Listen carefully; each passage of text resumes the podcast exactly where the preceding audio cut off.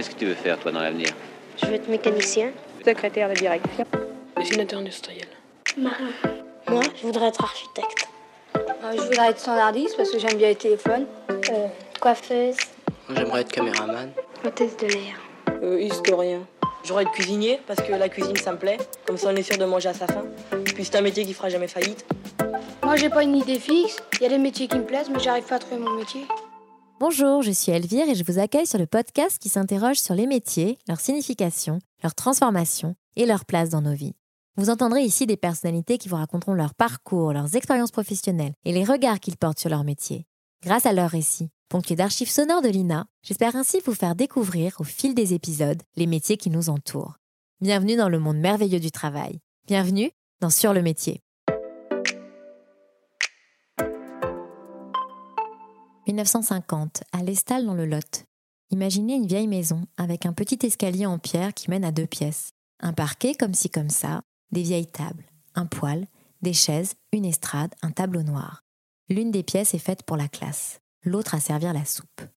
Sur l'estrade, une femme, une institutrice en blouse qui apprend à 11 élèves, dont l'âge varie entre 6 et 14 ans, majoritairement des fils et filles de paysans, à lire, à écrire, à compter. Je ne sais pas si les élèves rentraient en rang et si les cours se faisaient dans un silence absolu, mais ce dont je suis certaine, c'est que ma grand-mère, qui n'a pas choisi ce métier par vocation, savait parfaitement quelle était sa place dans la société et son rôle. Enseigner, c'est-à-dire rendre les enfants plus instruits et meilleurs, donner aux élèves l'éducation morale et l'instruction civique, pour reprendre les mots de la lettre adressée aux instituteurs de Jules Ferry en 1883. Depuis les Hussards Noirs, la place de l'instituteur, son rôle dans la société, décrit dans les ouvrages des historiens Jacques et Mona Ouzouf, s'est transformé. Autrefois, être instituteur, c'était être un notable, quelqu'un de respecté pour ses connaissances, pour ses savoirs, quelqu'un dont la parole n'était pas remise en cause. Devenir instituteur était d'ailleurs synonyme d'ascension sociale jusque dans les années 80. À partir de 1989, on ne dit plus instituteur, mais professeur des écoles. Ce nouveau titre, promesse de plus de considération, a finalement été contemporain du déclin du rôle de ce corps de métier dans la société. Aujourd'hui, le métier est vilipendé. La vulgarisation très forte des outils pédagogiques ont popularisé les termes éducatifs et ont pu donner l'impression que le métier était facile à exercer. L'instituteur n'est plus intouchable. Il y a d'ailleurs une crise du métier d'enseignant aujourd'hui qui peine à recruter probablement en raison des faibles rémunérations et aussi du manque de considération de la société vis-à-vis de ce métier. Pourtant, ce n'est pas le cas de Karine, qui a souhaité être professeure des écoles depuis son plus jeune âge, parce qu'elle se dit être attirée par cette aventure d'éveiller l'intelligence des enfants. Karine est donc professeure des écoles à Port-Salle en Bretagne, dans une classe unique de 37 élèves, dont l'âge varie de 2 ans et demi à 6 ans. Quel parcours a-t-elle effectué pour y arriver? Quel regard porte-t-elle sur les évolutions de son métier que nous avons eu la chance d'explorer grâce à des archives de l'INA, comme par exemple la place de la discipline en classe? Dans cet épisode, Karine m'a raconté ce que c'est que de faire classe, comme on dit, ce qu'implique le fait d'être inspecté, à quel point ce métier l'épanouit, même s'il souffre d'un manque de considération, notamment au niveau des salaires. Je vous laisse découvrir son quotidien de professeur des écoles dans une classe de 37 élèves et ce qu'il faut de dynamisme et d'énergie pour y arriver quotidiennement. Quand j'ai annoncé à mon père, euh, je quitte la famille, je deviens instite, il m'a dit, tu es complètement folle, fais des études, je te les paye. J'ai dit non, je ferai peut-être des études, mais je veux devenir instite. Et je fais des études et je suis instite. Moi, je fais ça pour mes rapports avec les enfants, donc c'est merveilleux. Je veux dire, tout ça, tout ces petits, ce petit monde, c'est merveilleux. Euh, bonjour Karine, merci d'être parmi nous pour ce nouvel épisode du podcast sur le métier. Euh, quel est le métier que tu souhaitais faire quand tu étais euh, petite? Eh ben, mission réussie, car quand j'étais petite, euh, je souhaitais euh, déjà être professeur des écoles. Euh, c'est une vocation, le fait de, partager plein de choses avec les enfants, c'est quelque chose qui m'a qui m'attirait dès dès que j'étais petite. Donc c'est vraiment ce métier-là que j'ai toujours voulu être.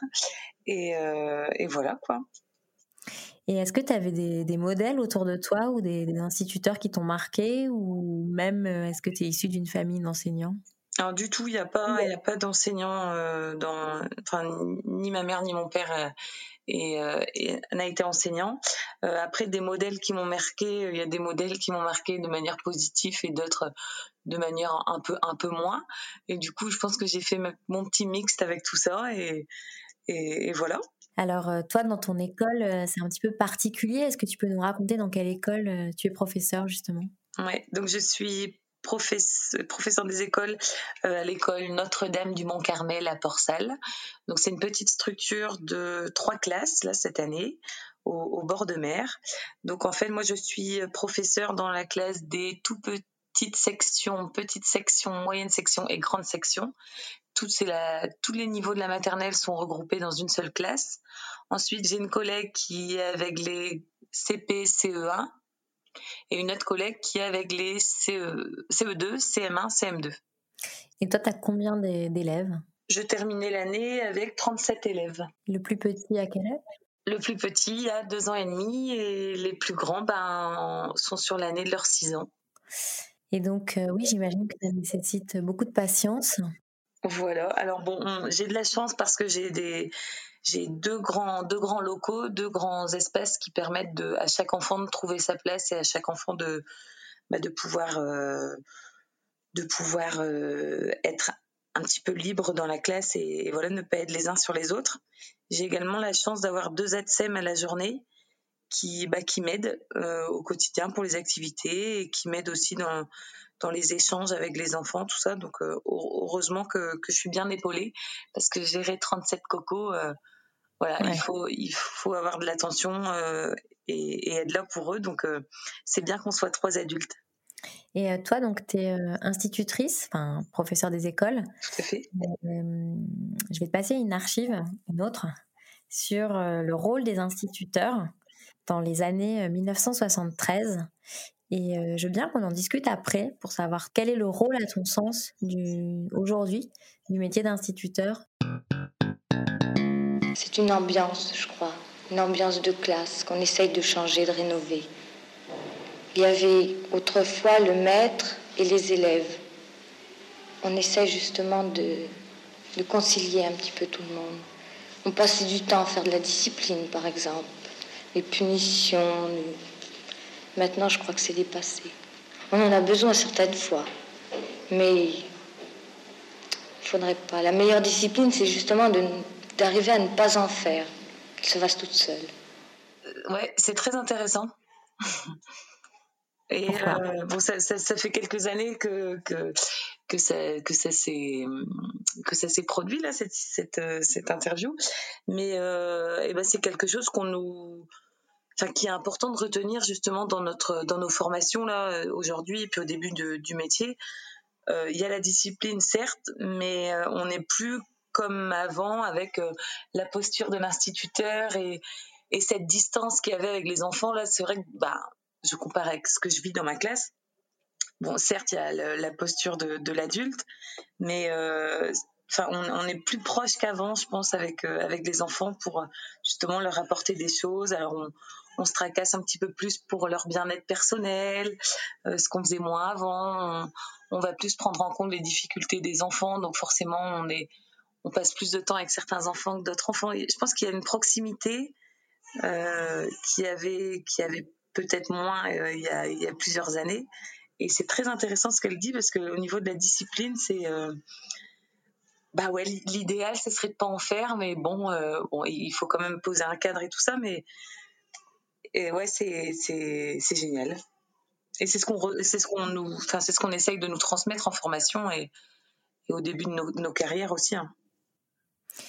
Alors, c'est une archive qui date de 1973. Et euh, justement, tu parles de la formation.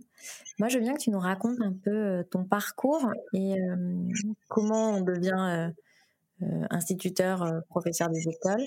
Ouais. Et au niveau de la formation, je crois qu'il y a des stages aussi qui sont réalisés. Tout à fait. Du coup, j'ai eu suite, suite à mes années de lycée, j'ai passé un baccalauréat scientifique. Mhm. Ensuite, euh, du coup, euh, sachant ce que je voulais faire, que je voulais être professeur des écoles, je savais qu'il fallait une licence et un master. Donc, du coup, je me suis orientée vers une licence en biologie, suivie d'un master de l'éducation. Donc, c'est deux ans spécifiques au, au métier du, du, professeur, des, professeur des écoles.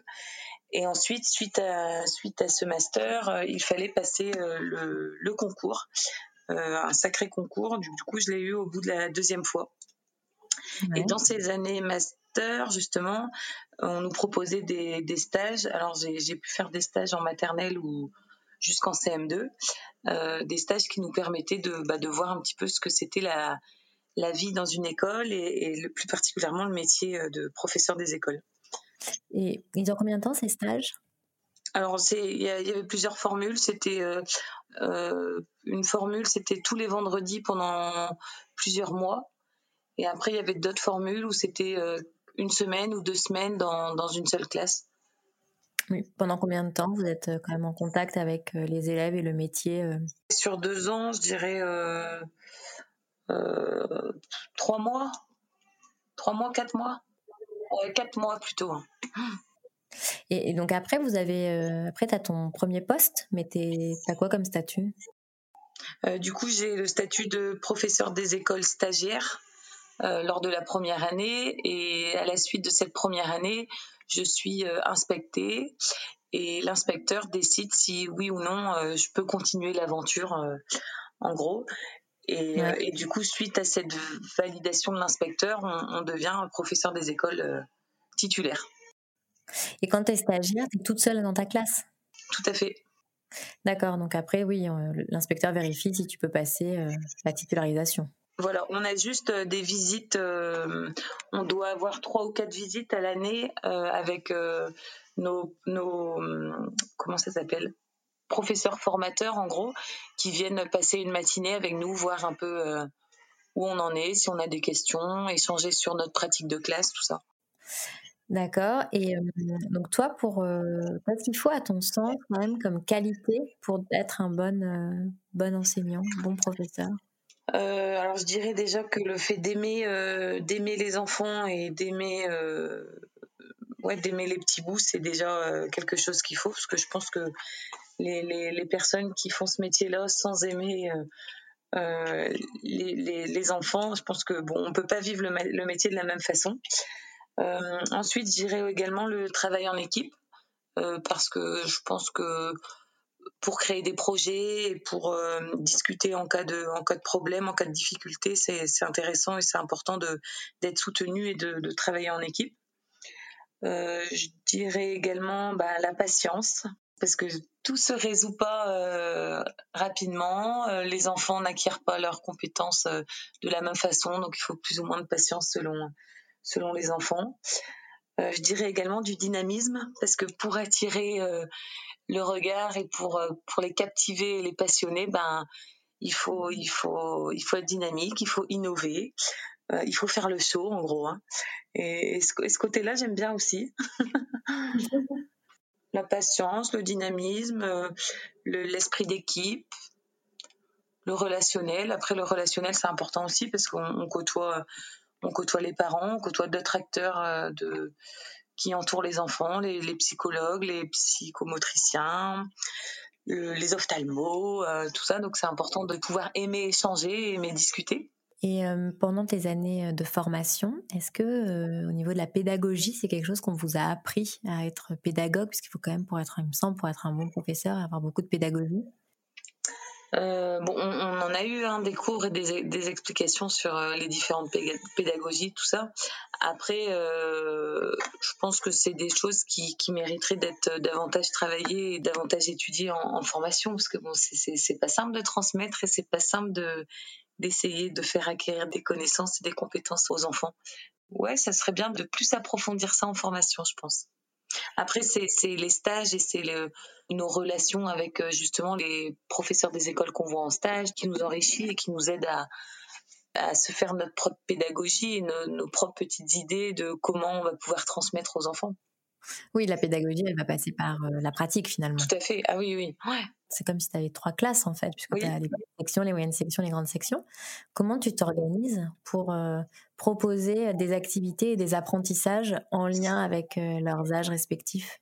Alors du coup, on a, on est aidé, on a comme outil euh, les programmes officiels de l'éducation nationale. Mmh. Du coup, pour chaque tranche d'âge, on est guidé par rapport aux, aux, compétences que chaque enfant à chaque âge doit, doit acquérir. Donc du coup, en lien avec ces compétences-là, eh ben, c'est à moi de réfléchir à des situations, à des ateliers qui les emmène à acquérir justement la, la compétence visée. Alors en général, vu que c'est j'ai trois groupes dans la même classe, j'essaye de partir sur un même projet commun et pour chaque groupe, essayer de différencier, de complexifier euh, pour les moyennes sections et pour les grandes sections justement. Par exemple, pour le cadeau de la fête des mères, on partirait sur une carte pour travailler les graphismes, l'écriture, tout ça, des techniques de peinture. Eh bien pour les petites sections, ils auraient par exemple des étiquettes de lettres à écrire pour écrire bonne fête maman.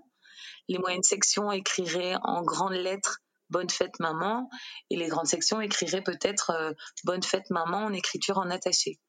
Pour chaque activité, à chaque fois, j'essaye de cogiter et de complexifier chaque situation en fonction de, l'âge des enfants. Oui, parce qu'il y a des enfants que tu as, ils ont deux ans et demi, tu les as jusqu'à leurs six ans, et après ils passent dans la classe de ta collègue. Tout à fait. donc il y en a certains que tu connais de, de leurs deux, trois ans jusqu'à l'entrée en sixième. C'est ça ça doit créer des liens assez particuliers, notamment bah, avec les enfants, j'imagine. Tout à fait. On a des liens très particuliers euh, parce que bah, les enfants, on les a une longue durée en classe. Et puis, vu que c'est une petite structure, eh bien, le midi ou sur les temps de récréation, on, va dans la classe des, collègues, on discute avec les enfants, tout ça. Donc, euh, c'est déjà des relations très proches au quotidien. À côté de ça, il y a les petits frères et les petites sœurs qui arrivent aussi dans ma classe. Donc, ça fait il y a certaines fratries qui ont un enfant dans chaque classe de l'école. Donc euh, c'est génial. Et en plus de ça, bah, les parents, ça crée des chouettes relations tout au long des quatre années. À la fin, même si les enfants quittent ma classe vers la classe de, ma collègue qui est juste à quelques pas de ma classe, et ben moi, ça me fait un pincement au cœur de voir mes grandes sections euh, aller dans la classe des CP euh, à côté. Donc c'est ouais, des relations très particulières et je pense que c'est la petite structure qui veut ça aussi. Ça te fait un petit pincement au cœur de les, de les voir partir. Il y a vraiment une émotion émotionnelle forte alors dans ton métier. Ah oui, oui, tout à fait. Bon, je suis quelqu'un d'assez émotive et, du coup, ouais, les, fins d'année, euh, certaines fois, j'en ai mal au ventre, quoi. de les voir euh, prendre leur envol et partir en CP, quoi. C'est ça. On a vécu tellement de choses ensemble, tellement de projets, des, des moments un peu plus joyeux que d'autres et euh, puisque c'est leur deuxième maison hein, et c'est ma deuxième maison aussi donc euh, on vit des, des, chouettes choses ensemble. Donc ouais les fins d'année euh, souvent j'ai un peu mal au bidon le dernier jour et, justement ça c'est quelque chose que tu aimes particulièrement le fait d'être pardon dans une petite structure. Quand tu faisais tes stages tu as eu l'occasion d'être dans des plus grandes structures. Est-ce que tu peux nous dire un peu la différence? Tout à fait. Alors moi, au jour d'aujourd'hui, je regrette pas du tout d'être dans une petite structure parce que je trouve qu'il n'y a que des avantages euh, à être dans une petite structure. Bon, après, c'est une structure qui est vraiment super chouette et mes collègues m'entendront euh, et elles seront contentes de m'entendre. euh, pour moi, du coup, y y a, c'est plus facile d'échanger. On a un petit comité, donc du coup, on, on se serre les coudes et on se soude euh, entre nous. c'est plus facile de communiquer. Le travail en équipe est, beaucoup plus facile que dans des grosses structures. Euh, j'ai eu fait des stages dans des grosses structures et même euh, mes premiers postes. Et, euh, et c'était beaucoup moins cet esprit de cohésion, beaucoup moins cet esprit de coopération. Euh, à titre d'exemple, certaines enseignantes mangeaient dans leur classe le midi, tout ça. Donc moi, ce, ce côté-là, ça me ça me convient pas pas forcément.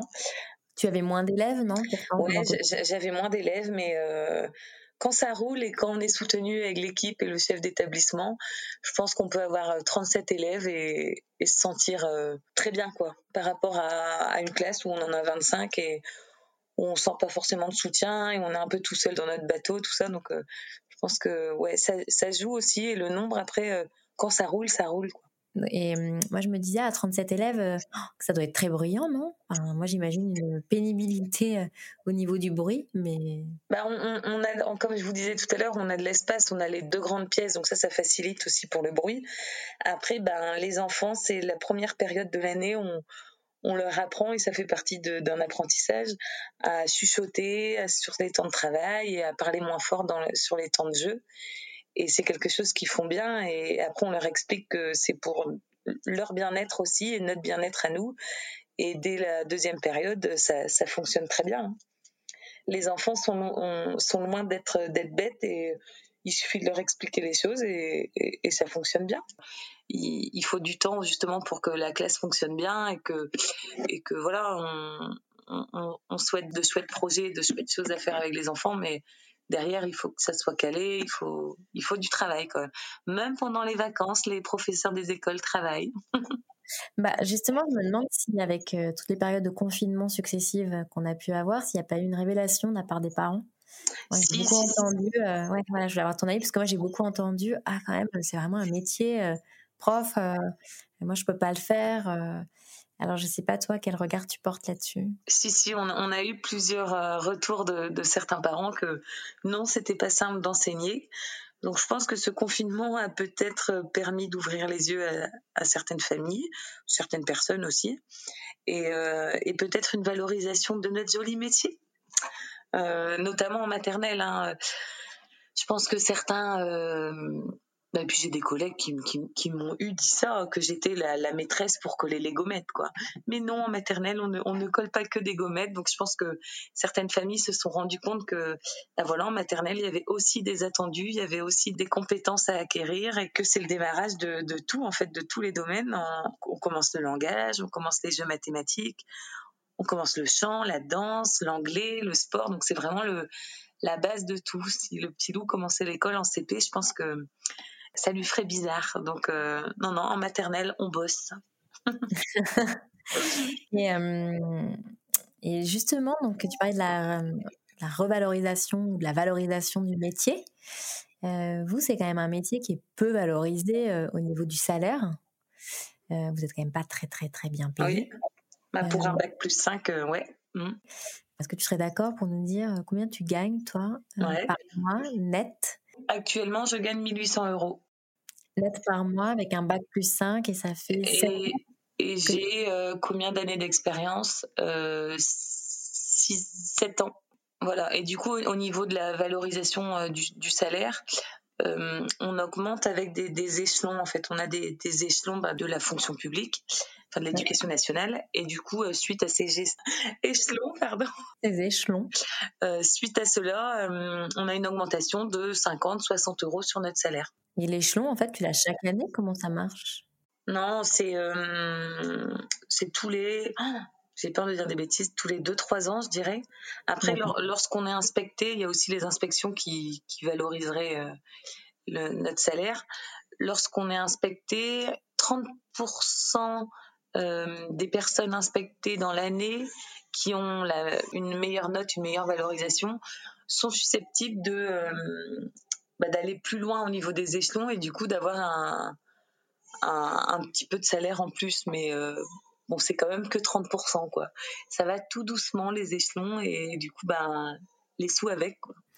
Et euh, sur l'inspection, tu peux expliquer un peu comment ça fonctionne? Vous êtes inspecté tous les ans ou non? Non, du tout. Euh, là, ils ont refait. Alors, j'ai été inspectée la première année, donc il y a bah, cinq ans. Et là, je suis inspectée l'année prochaine, donc ça fera six ans. En fait, ça dépend des échelons. On est inspecté du coup trois fois dans notre carrière là maintenant. Et du coup, euh, bah, c'est une inspectrice ou un inspecteur qui vient passer euh, une matinée ou une après-midi euh, dans notre classe et qui observe notre pratique de classe, comment sont les enfants, comment nous sommes nous, les outils qu'on utilise avec les enfants, tout ça. Et ensuite, on a un petit temps après l'observation pour échanger avec l'inspecteur, savoir ce qui est bien, ce qu'il faut garder et ce qu'il faut, ce qui pourrait être amélioré pour les prochaines inspections et les prochaines années euh, au, cœur, au cœur du métier. C'est comme une vérification de la manière dont vous enseignez? Tout à fait. Après, avec, avec des conseils, là, on est, on est plus sur des visites conseils quand même. Alors, le mot inspecteur, ça nous donne mal au ventre. Euh, et, de l'avoir assis euh, derrière la classe, ça peut nous donner mal au ventre aussi. Mais après, lorsqu'on échange tout ça, enfin, nous, on a une inspectrice là actuellement qui est tout à fait agréable pour échanger et pour, euh, voilà, le, le, but de, parce que ça change, enfin, ça ne changera rien sauf grosse erreur professionnelle, mais cette visite-là, c'est considéré comme une visite conseil et pour, pour qu'on soit encore mieux dans notre métier, quoi. Je vais te passer cette archive sur les leçons de morale. C'était comme ça tous les matins. Morale, 5 minutes, petite lecture, et puis après, bah, euh, soit qu'on écrivait une petite sentence au tableau ou qu'on la trouvait ensemble. Oui. C'était bien. C'était la morale qui est la même toujours. Hein. Respecter ses parents, aimer son travail, euh, la propreté, euh, la politesse, et même, même son pays à la rigueur. Oui, et j'aimais bien ça. Et les gosses aussi, c'était pour recevoir comme une leçon de catéchisme, c'est pour ça. Hein. C'est la leçon de morale. Ouais. euh, dans les écoles publiques, il y avait des leçons de morale le matin. Et donc, il rappelle, euh, cet ancien enseignant rappelle euh, les grands principes, en fait, de, Oui. des leçons de morale. Il est à fond. Hein. Il est à fond, ouais, c'est une vieille archive. Je crois qu'il date euh, des années 60, 70. Voilà, c'est une vieille archive. D'accord. Et je voulais savoir, vous, dans les... est-ce qu'il y a cette idée de, de valeur aussi euh, qui est transmise dans les écoles privées?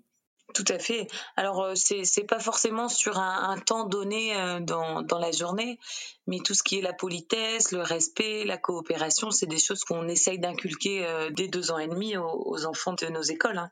Justement, on parlait de morale tout à l'heure, c'est essayer de leur inculquer et de euh, leur faire bah, leur faire apprendre les, notions importantes de la vie, quoi. Comme quoi, par exemple, selon toi? Bah, le respect des autres, euh, la différence. Là, le- les derniers thèmes qu'on a abordés, c'était aussi ben, que chacun avait ses talents et était capable de réaliser des euh, di- différentes choses. Et du coup, voilà, euh, La confiance. la, la confiance, tout à fait, le, le respect des autres. euh, et toutes ces choses-là, on les travaille justement tous ensemble. Euh, donc, les enfants de on- 11 ans sont mélangés aux enfants de, de 2 ans et demi. Comment est-ce qu'on enseigne euh, en 2021 des élèves de maternelle? Euh, alors en classe, j'utilise pas forcément les outils numériques. Euh, si j'ai éventuellement la tablette pour que les grandes sections prennent en photo leur production, par exemple. Et j'ai également un, vidéoprojecteur. Et pour les séances en anglais, par exemple, je mets les clips vidéo ou les chansons, tout ça sur le sur le vidéoprojecteur. Et du coup, c'est voilà les deux, les deux outils que j'utilise. euh, ça, ça serait ça en classe. Après, c'est euh, le PC et, et mon téléphone portable pour la vie de la classe et préparer la classe. Et pour les photos, parce que vous avez un accès à des classes, euh, à des travaux en distanciel pour que les parents puissent se connecter? Oui, du coup, euh, j'ai mis en place, bah, dès la deuxième année que je suis arrivée euh, euh, sur Port-Salle, j'ai mis en place une application qui s'appelle Stisso. Et en fait, je prends en photo les productions des enfants ou les progrès ou les grandes réussites ou des moments forts qu'on vit en classe.